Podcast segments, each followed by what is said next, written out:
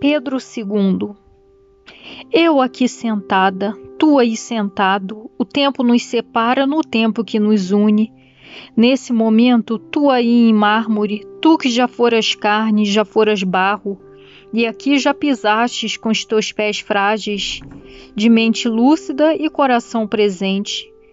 Tu que apreciavas a arte, a cultura, o estudo e o progresso, um professor filósofo com coroa e vestes, numa alma liberta que compreender a missão que te destes e a cumpristes.